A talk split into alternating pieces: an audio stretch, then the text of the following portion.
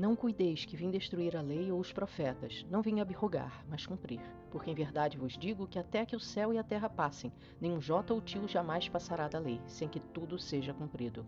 Jesus não veio revogar as leis, mas veio cumprir aquilo que ninguém cumpria. Jesus ensinou que as leis eram mais profundas do que se pensava ao dizer que o ódio era como o assassinato e o olhar de desejo como o adultério. Assim, todas as leis foram aprofundadas, pois aquele que criou uma lei é o mesmo que criou todas, e por isso, ao se quebrar uma, se quebra todas.